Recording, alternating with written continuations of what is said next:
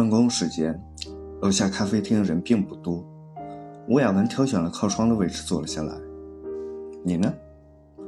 吴亚文问于露。我就来杯柠檬水吧。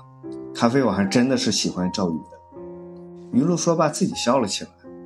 你看你们，明明欣赏人家吧，非要搞得乱七八糟的。吴亚文离开会议室，和于露说话也就随意了起来。这臭德行，和当年也一样。吴亚文也想起大学时候，于露凭着家里有钱，在学校里用各种花里胡哨的方式追求吴亚文。可是吴亚文偏偏看不上他那副有钱就能买到一切的样子，他就喜欢林羡那种目空一切、吊儿郎当的帅气劲儿。快别提当年了，不瞒着你说，我到现在还单着呢。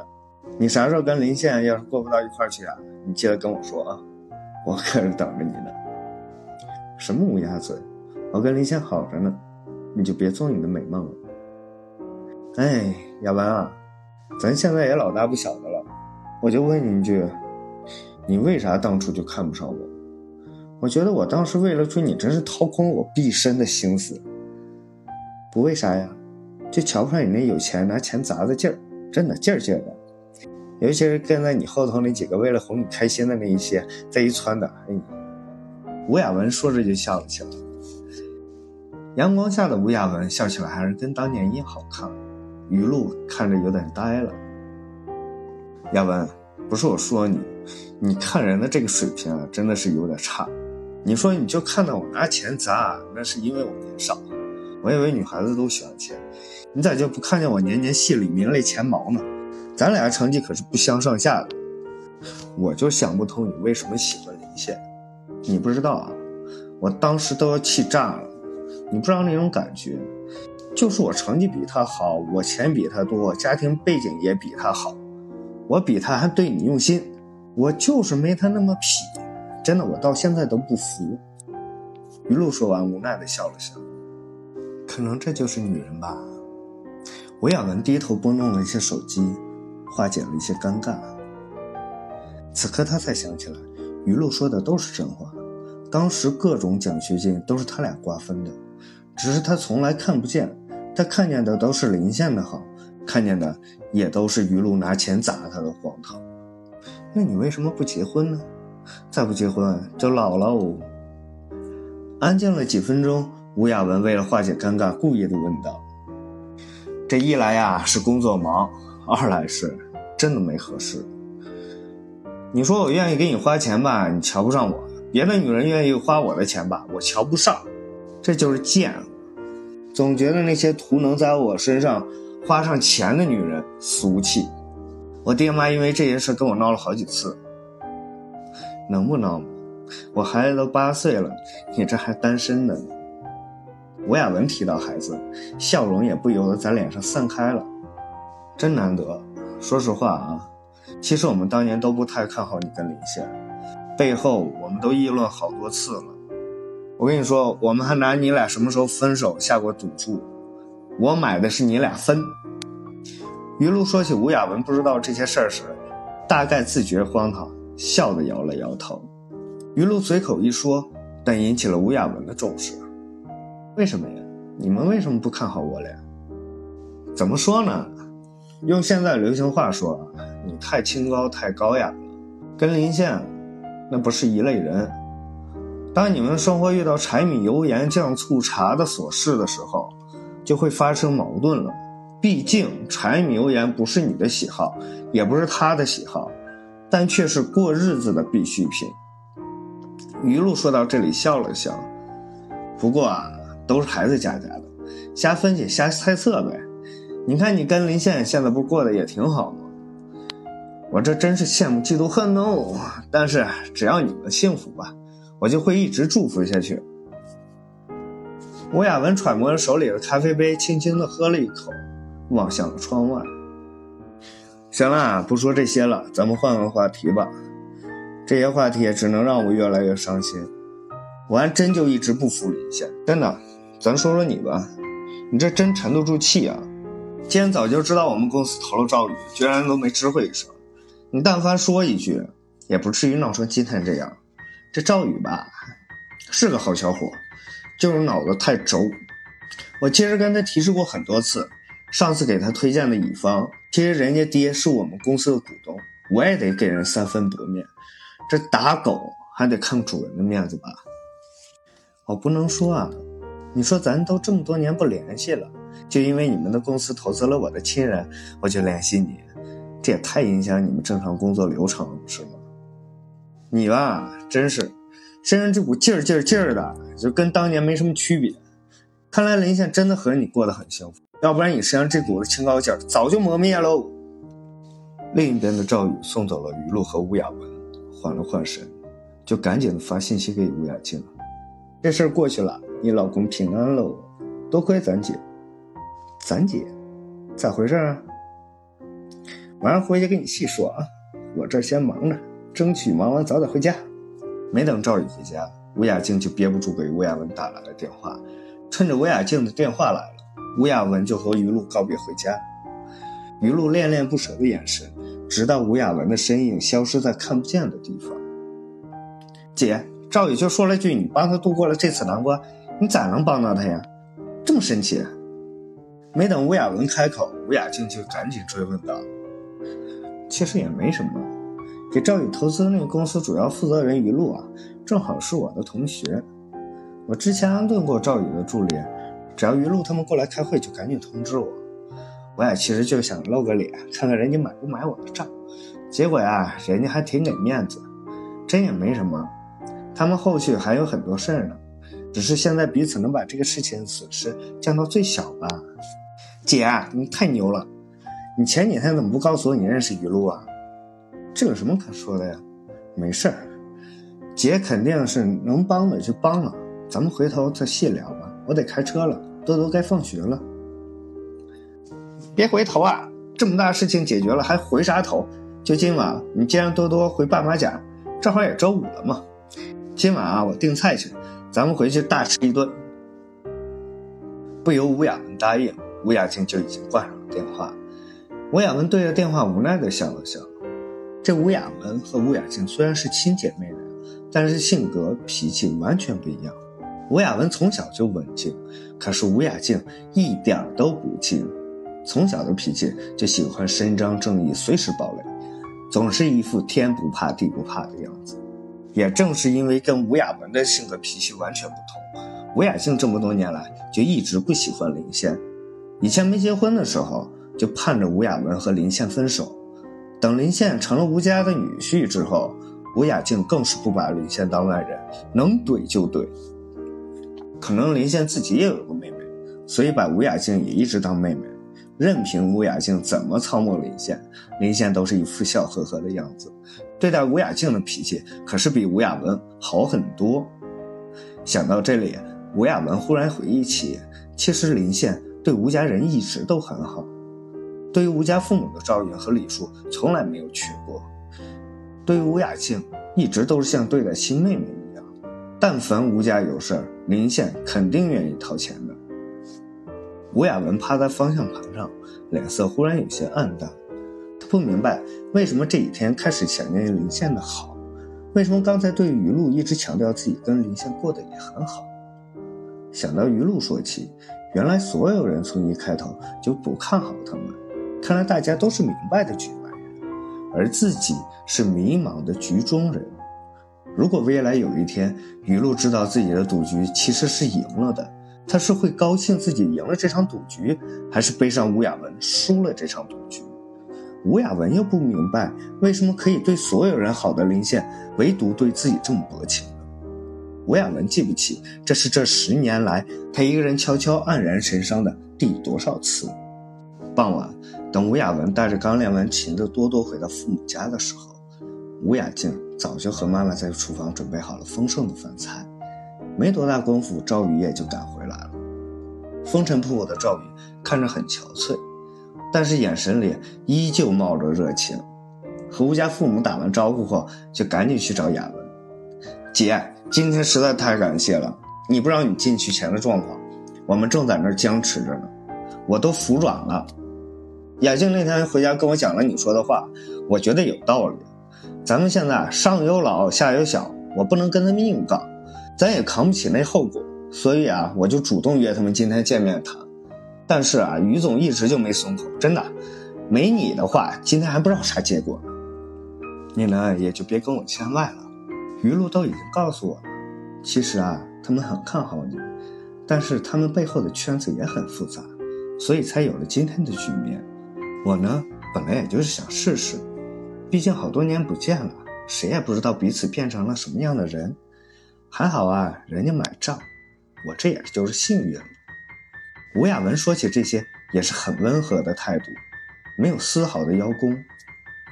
哎，亚文，你这么说，我倒是觉得于露这个名字很耳熟啊，是不是你大学同学？当时和林宪一起追你那个？吴雅文的妈妈听到赵宇他们聊天内容，忽然想到了什么事情。啊，这种八卦我怎么不知道啊？吴雅静此刻八卦精附体一样的凑了上来。我不知道是不是这个啊？就是那个时候有个男同学追雅文都追到家里来了，好像家里很有钱，闹得学校沸沸扬扬的。可是你姐就是喜欢林宪，硬不搭理人家。哎，姐是这个人吗？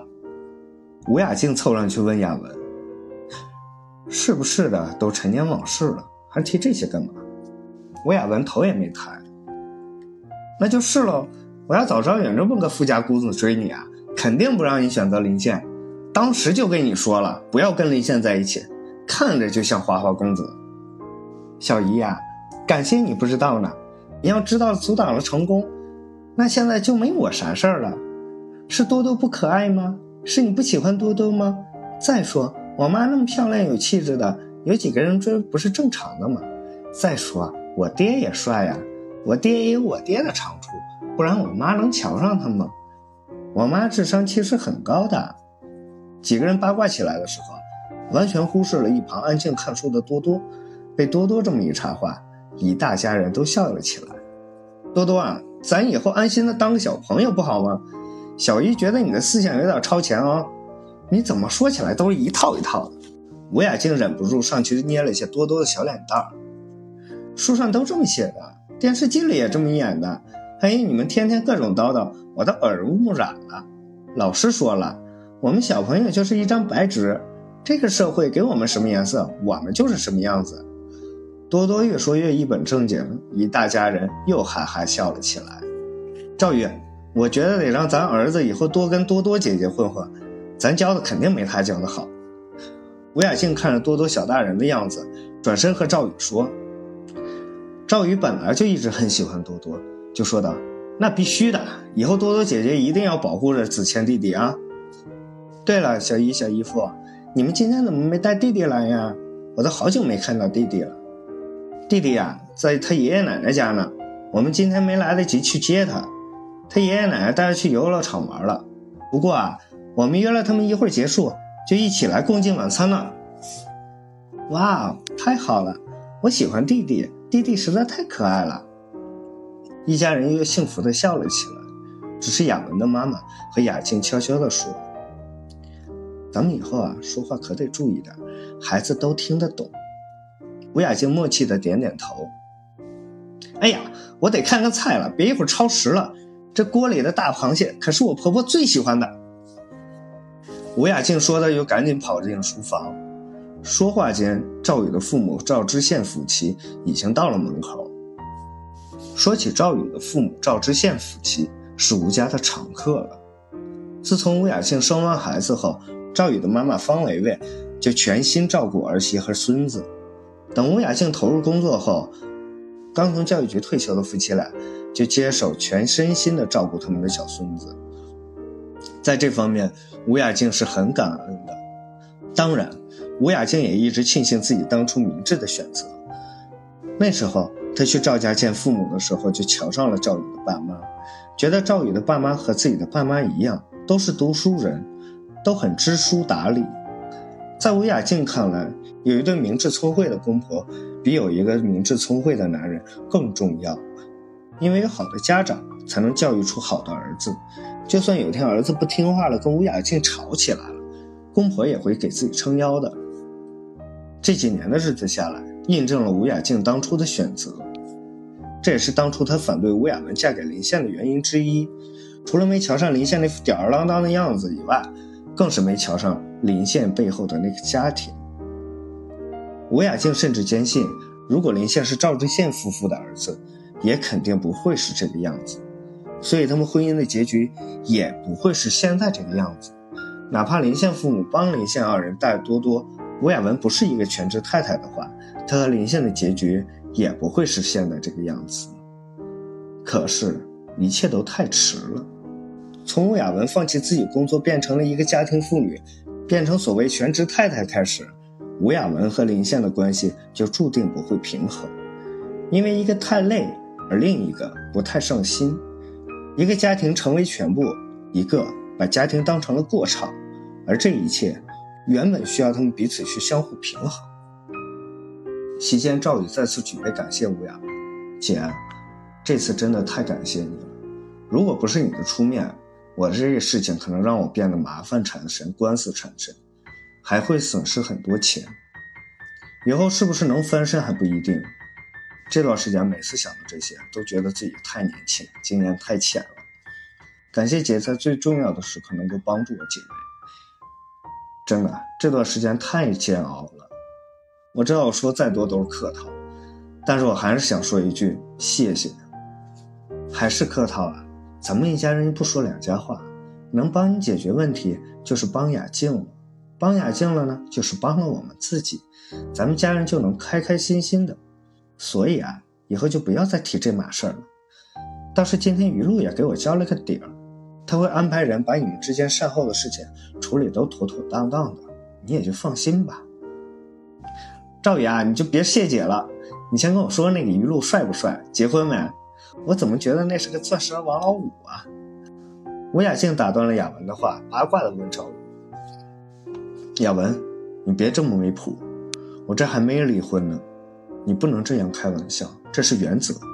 再说，人家结不结婚不关我的事儿，我以后得好好带多多，哪有时间再去照顾别人？雅文严肃地对雅静说：“你就别生气了嘛，我这不是关心你未来终身大事吗？”雅静对雅文撒娇地说：“你有点谱，这么多长辈在场，多多也在，你聊这个。”你不是存心让大家尴尬吗？大家该怎么接你的话？我们这是在教多多骑驴找马吗？妈妈，其实我不介意的，真的。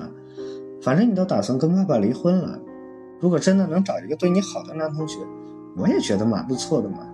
但是啊，千万别随意嫁人啊，你得找个对咱俩都好的。我也会对他好的，你放心吧，我指定不给你出幺蛾子。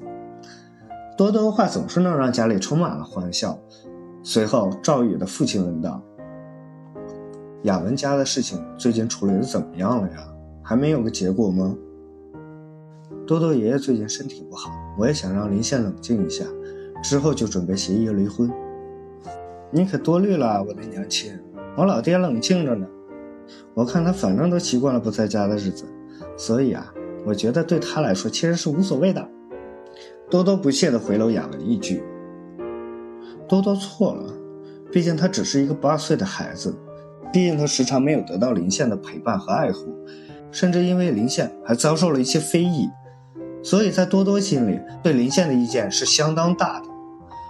而多多不知道，此刻林宪已经三天没有出门了，这对林宪来说实在有些难得。只是他虽然决定安心在家待几天。”家里却没了妻女的身影，整个屋子都变得空荡荡的。这几天安静下来的林宪，居然有些觉得空虚。他关掉了手机，拒绝一切与人来往。一个人在家，时常想象他不在家的日子里，吴雅文和多多在这个屋子里的一举一动。他们一起练琴，一起吃饭，一起读书，甚至一起欢笑，一起睡觉。吴雅文和多多所有幸福生活的影子里。林宪参与的是少之又少。林宪在想，那些时光里自己在干嘛呢？是无尽的应酬，无尽的忙碌。他以为这辈子吴雅静就是自己的了，他以为这辈子都把吴雅文牢牢地拿在了手里，就像大学时候一样。不管林宪做什么，说什么，吴雅文都傻乎乎地相信他，追随他。所以，每当吴雅文有反对一件事，林宪总想镇压他，让吴雅文时刻明白。她是林宪的女人，林宪忽然觉得自己在吴雅文面前其实是自卑的，所以林宪觉得，只有用钱才能让自己在吴亚文面前不一样，让吴亚文觉得自己是伟岸的。毕竟在大学时候的吴亚文的学习成绩就一直比林宪优秀，而吴亚文的家庭条件也要比自己好，父母也通情达理。毕业后，吴亚文的工作也比林宪好。林宪把自己逼了一把，才跑去和别人搞工程，只是为了看上去他也很优秀。所以林宪问自己：爱吴亚文吗？答案当然是爱的，只是这种爱里有些卑微，卑微到不敢明目张胆，于是只好放纵自己。在这个空荡荡的房子里，林宪终于意识到，吴亚文这次决定真的离开自己了。林宪也才真的反应过来，吴亚文和他走到了最后，而这一切只能怪自己。此刻的林宪终于有些痛了，他想起了大学时候吴亚文阳光灿烂的笑容，他也想起前段时间在吴家时亚文空洞冷漠的眼神，他又想起前几日吴亚文在餐桌前搂着愤怒的多多痛苦而悲痛的表情。林宪问自己，究竟是为什么？自己把爱着的雅文丢了，丢的时候还是那么的无情。他仿佛听到雅文一个个夜晚心碎的声音。